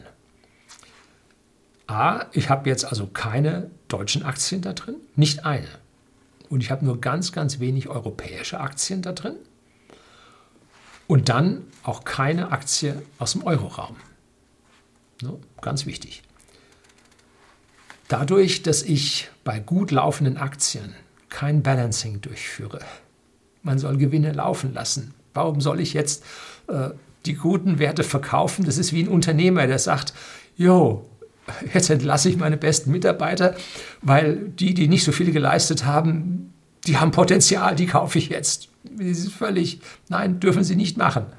Sondern die Guten lässt man laufen. Kann man sehen bei Berkshire Hathaway, Warren Buffett. In seinen Aktieninvestments hat er den Apple wohl mit 45 Prozent drin. 45 Prozent aller äh, Berkshire Hathaway Aktieninvestments liegen in Apple. Die hat er gehalten, weil die so gut laufen. Jo, hat er jetzt eine Lampsam ein Problem da drin? Ja, hat er. Sollte man sich klar darüber sein. Wenn man sich dann anschaut, dass Berkshire Hathaway irgendwo so, ich weiß nicht, vier, fünf, sechs stark kapitalisiertes Unternehmen der Welt ist Und das ist es, weil es zur Hälfte in den Aktieninvestments vom höchst kapitalisierten Unternehmen der Welt drin ist. Dann ist da so ein kleiner Zirkelschluss drin. Schwierig. Ne? So. Also die Rendite meines Depots ist deutlich besser als das, was Sie dort sehen weil halt meine gut laufenden Aktien überproportional mittlerweile drin sind. Das wäre jetzt, wenn man frisch anfängt, ein gebalancedes Depot. Also es ist ein fiktives Depot. Ähm, und jetzt zu sagen, ja, was haben Sie jetzt wirklich und wie sieht es wirklich aus, führt nicht zum Ziel. Sie sollen ja hier was lernen und nicht äh, mich auslachen, dass ich die und jene Aktie drin habe, die völlig versagt hat oder mich beneiden, weil ich dies und jenes drin habe, was so extrem gestiegen ist. Also Sie können sich wahrscheinlich vorstellen, was für einen Anteil mittlerweile mein Bitcoin-Investment an meinem Depot hat. Kann einem schwindlig werden. Ich bin dem besten Wege in Richtung Warren Buffett. Ne? Hm. Schwierig. So, mir ist bewusst, dass ich da äh, Risiken drin habe. Und deswegen habe ich tatsächlich zwei große oder eine große Position komplett verkauft und eine große Position halbiert. Und zwar komplett verkauft habe ich im Dezember Google, also Alphabet, weil ich glaube, da ist jetzt der Dampf raus. Ich kann mich irren. Ja, kann sein. Äh, ich traue denen nur noch relativ wenig Potenzial zu, weil eine fallende Wirtschaft, eine Rezession zwar anfangs höhere Werbeausgaben bringt, die Google zum Hauptgewinn führen, ähm, sowie aber die Unternehmen dann pleite gehen und sowie die anderen Unternehmen nicht mehr so viel Überschüsse haben, wird es auch weniger Werbung geben. Man wird sich so ein bisschen einigeln, man wird auf die Kosten schauen und das wird Google zusetzen. Meine persönliche Meinung. Ob das stimmt? Puh, das kann auch ganz anders sein. Ne? Dass die Leute sagen, yo, ich kriege jetzt so viel Geld vom Staat und die schaffe ich alle bei Google zur Werbung rein, weil ich jetzt mein Internetgeschäft hochbringen muss. Kann man auch andersrum diskutieren. Ne? So, also schwierig. Also ich habe für mich entschieden, ich sehe es eher so rum. Ah, der nächste Doomsday, es geht bestimmt weiter. ja, gut, werden wir sehen. So, und bei Apple habe ich auch Gewinne mitgenommen. Ich habe die Hälfte ungefähr reduziert. Ähm, es ist schon verrückt. Ne? Im Teil 9 hatte ich Ihnen erzählt, dass ich mit Volkswagen damals den größten Einzelgewinn gemacht habe. Nun gilt das für den Akt, bei den Aktien für Apple. Insgesamt gilt das nicht mehr, aber bei den Aktien gilt es für Apple. Und Apple und Volkswagen, zwei Unternehmen, die ich aus tiefstem Herzen ablehne, die haben keine Produkte für mich. Die haben nichts, was ich mir kaufen kann. Ja, gut, meine Familie kauft. Meine Frau hat ein iPhone 11 gekauft, ähm, hat Tablet, mittlerweile schon das vierte oder fünfte. Beim iPhone ist das vierte oder so. Also da kauft sie hübsch regelmäßig nach. Wir haben aber kein, äh, kein iMac. Äh, wir kaufen da keine Apps. Um das Einzige, was sie bezahlt, ist monatlich 99 Cent für einen etwas größeren Cloud-Speicher. Das, das ist es. Also, und mich, ich ärgere mich jedes Mal, wenn Apple das ich muss die Dinger ja einrichten und updaten und so weiter. Und wenn es dann jedes Mal nicht klappt, dann, dann ärgert man sich halt furchtbar. Ja gut, hätte ich jetzt einen Apple Server und einen Apple PC, so einen iMac, dann würde es sicherlich sich besser einrichten lassen. Ne? Habe ich aber nicht. Sondern wir sind wirtschaftlich, hängen wir an Microsoft dran, geht nicht, weil es die Software, die wir brauchen, das große ERP, bei Apple nicht gibt. So, also hängen wir da dran. So, also ärgert man sich rum mit denen. Ähm, so, Dennoch bin ich über meinen Schatten gesprungen und habe beide Werte gekauft. Also es geht hier nicht, Unternehmen gut zu finden oder schlecht zu finden. Nee, sondern die Chancen sich an der Stelle anzusehen. So, jetzt habe ich, Google ist flat geblieben, vielleicht eine gute Entscheidung gewesen, weil das, was ich gekauft habe dafür, ähm, äh, ist gestiegen. Ne? So, aber Apple hat 8% gemacht in der Zeit, seitdem ich verkauft habe. Die Hälfte. Gute Entscheidung? Ja. Weiß man jetzt noch nicht. Ist verrückt. Ne? Meine Cash-Reserven reichten halt nicht aus für das, was ich kaufen wollte. Ne? So, dafür musste ich mich dann von Werten trennen, denen ich am wenigsten zugetraut habe. Das war nun mal Google und Apple. Sehr antizyklisch, ne? Gut. So, und da kommen wir jetzt zu dem Schluss, wenn Sie Einzel- oder falls Sie Einzelpositionen kaufen, dann sollten Sie diese Aktie, die Sie kaufen, genau kennen. Nicht, der hat dies gesagt und der hat das gesagt und so. Ich bin auch nicht der, der sagt, ja, das Kurspotenzial sehe ich bei sowieso und das Verlustpotenzial sehe ich bei dem und dann gibt es ein Chancen-Risikoverhältnis von und danach kaufe ich jetzt. Wer entscheidet denn, wo der Kurs hingeht? Das sind irgendwelche Finanzfuzis und Leute aus der Finanzindustrie, die vielleicht gerade ein paar Aktien, ein paar Millionen Aktien von diesem Wert verkaufen wollen. Die schreiben das dann toll nach oben. Oder es gibt Shortseller, die bringen dann Zeug in die Welt äh, und sagen, der Kurs wird da ganz unten liegen. So, die wollen das auch so haben. Und das, daraus wollen sie Chancen und Risiken äh, an Kurswerten sich hier geben. Gut, Sie können die Psychologie der Börsen nutzen und jetzt Charttechnik machen und sagen, normalerweise reden die Leute so, äh, dass immer da verkaufen sie und da kaufen sie in einem Korridor. Wenn er ausspricht aus dem Korridor, dann ist es ein Kauf nach oben. Kann sein, kann auch nicht sein. Ne? So. Äh, wichtig an der Stelle ist, was für ein Geschäftsmodell haben Sie? Gibt es einen Burggrafen gegen andere? Wie groß ist der Markt? Gibt es Konkurrenz oder nicht? Zum Beispiel der Anstieg von Tesla liegt ja nur daran, dass es keine Konkurrenz gibt. Ne? Zumindest noch nicht sicht, deutlich sichtbar. Ja. Wenn, wenn Daimler, BMW und so richtig tolle Elektroautos hätten, hm, wenn die Chinesen kommen. Hm. So, also Tesla rauscht da nach oben, äh, weil es keine Konkurrenz gibt. Ganz einfach. Also da muss man die Geschäftsmodelle untersuchen, ähm, ob es dort Konkurrenz gibt. Da sollte man sich die Bilanz anschauen, wobei ich mittlerweile mit dem negativen Eigenkapital von einigen Unternehmen nicht mehr die großen Probleme habe, die ich vorher mal hatte, weil die Kapitalzinsen bleiben nahe Null. Und damit haben die Unternehmen das einzig Richtige gemacht. Sie haben die teuren äh, Anteilseigner, die Dividende sehen wollen, haben sie durch billige Banken ersetzt. Das fun so, funktioniert so lange, bis die Währung äh, versagt. Ne? So lange funktioniert das.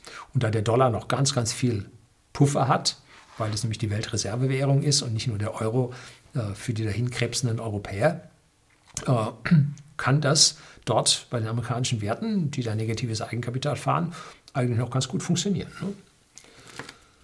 So. Ähm, untersuchen Sie auch die Konkurrenten, habe ich gerade gesagt. Zum Beispiel Coca-Cola habe ich ja drin. Äh, und Pepsi ist in 2020 besser gelaufen als Coke.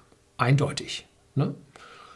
Dennoch konnte ich nicht umschichten weil ich dann zu viele Kursgewinne von Coca-Cola hätte versteuern müssen. Der Verlust über die Steuer wäre deutlich größer gewesen als der Gewinn, den ich über Pepsi gemacht hätte. Also die Entscheidung, die Sie treffen, Papiere zu kaufen, hat auch einen ganz, ganz langen Beobachtungshorizont. Nämlich wenn Sie da drin riesige Gewinne haben und die müssen Sie versteuern. Ich musste also bei Apple ganz klar sagen, 25% runter plus Soli so, das ist das, was erstmal weg ist. Ne? Gut. Und dann müssen wir schauen, ob wir bei den anderen ein höheres Potenzial sehen als diese 25% plus Soli. Ganz klare große Frage. Ne? Und bei Coca-Cola sehe ich die Sache so, dass ich da die Gewinne durchaus oder das Potenzial in der Aktie drin halte und mir hier nicht 25% von wegnehmen lasse. So, da ich von einer längeren Rezession und einhergehender Staatswirtschaft ausgehe, verkaufe ich meine Value-Aktien nicht. Ich verkaufe die Growth-Aktien, weil ich für die in späterer Zukunft weniger Potenzial sehe. Also das ist ein ganz... Ich hatte 2018 nach dem Dezember-Crash oder im Dezember-Crash hatte ich meine äh, Stop-Losses ganz dicht an die Werte herangezogen weil ich meine extremen Wachstumswerte auf eine breitere Basis stellen wollte. Und da habe ich ganz bewusst dann versteuert. Tja, immer müssen Sie drüber. Wenn Sie, wenn Sie da höhere Verluste kommen sehen, als die Steuer Ihnen kostet, müssen Sie was tun. Ne? So. Deshalb, Sie müssen langfristig solche Entscheidungen fällen, ob das Geschäftsmodell von diesen Firmen langfristig in Ordnung ist. Und da reicht es nicht, sich jetzt da so ein paar Zahlen anzuschauen. Ne? Zum Beispiel bei Apple, was man da gesehen hat, äh, dass da die Dividendenrendite runtergeht. Hm, nun ja, gut. Nebenbei mache ich natürlich noch den einen oder anderen kleinen Zock. Ähm, der kommt dann jetzt im Teil 11, im nächsten Teil. Und der klappt nicht immer. Ich zeige Ihnen auch die Zocks, die nicht geklappt haben. Ne? Knallhart. Äh, wenn man klein zockt, kann man auch nur klein verdienen. Das ist Teil des Spiels. Ne? Wenn das Depot dann mal größer ist und man auch mal 10% seines Depots ins Risiko stellen kann, dann sollte natürlich bei dem Zock ganz klare Exit-Punkte haben, die man mit Stop-Losses absichert. Ne? Also zum Beispiel, wenn man jetzt hier einen Zock macht und meint, es geht aufwärts, dann sollte man irgendwo bei 80 Prozent des Kurses sollte man dann schon einen Stop-Loss drin haben, dass Ihnen äh, nicht 10 Prozent des Depots komplett verloren geht, ne? sondern dann halt im Ende nur, nur 2 Prozent. Ne? So, also da muss man ein bisschen vorsichtig sein an der Stelle. Aber wenn man dann einen großen Zock durchbringt, wenn man richtig viel drin hat, dann ändert sich das Leben. So wie der eine Herr, der in Enphase investiert ist. Ähm, hier unten nochmal das Video dazu. Ähm, der all-in gegangen ist mit 40.000 Euro bei einem Kurs von 4 Euro und jetzt steht das Ding bei 120 oder hat er schon 140, ich weiß es nicht. Das Ding geht hoch wie eine Rakete äh, und der Herr ist da locker Millionär mitgeworden. Ne? Hätte er normalerweise nie erreicht. Bei mir läuft gerade auch ein anfänglicher Zock, wo ich aber auch kräftig eingestiegen bin, läuft gerade ganz groß, kann man nicht anders sagen, ist Bitcoin. Und Bitcoin wird mein Leben ändern, wenn der Zock so weitergeht. Ja. Gut, werden sich jetzt viele denken. Andere haben gezockt, äh, mit Tesla zum Beispiel. Hat sich für die das Leben auch geändert. Aber das ist jetzt schon vorgeht aufs nächste. So, das soll es gewesen sein. Alles Gute für 2021. Um, ich bin jetzt ja früh die anderen Videos, die da drehen. Naja, gut. Das soll es gewesen sein. Herzlichen Dank fürs Zuschauen.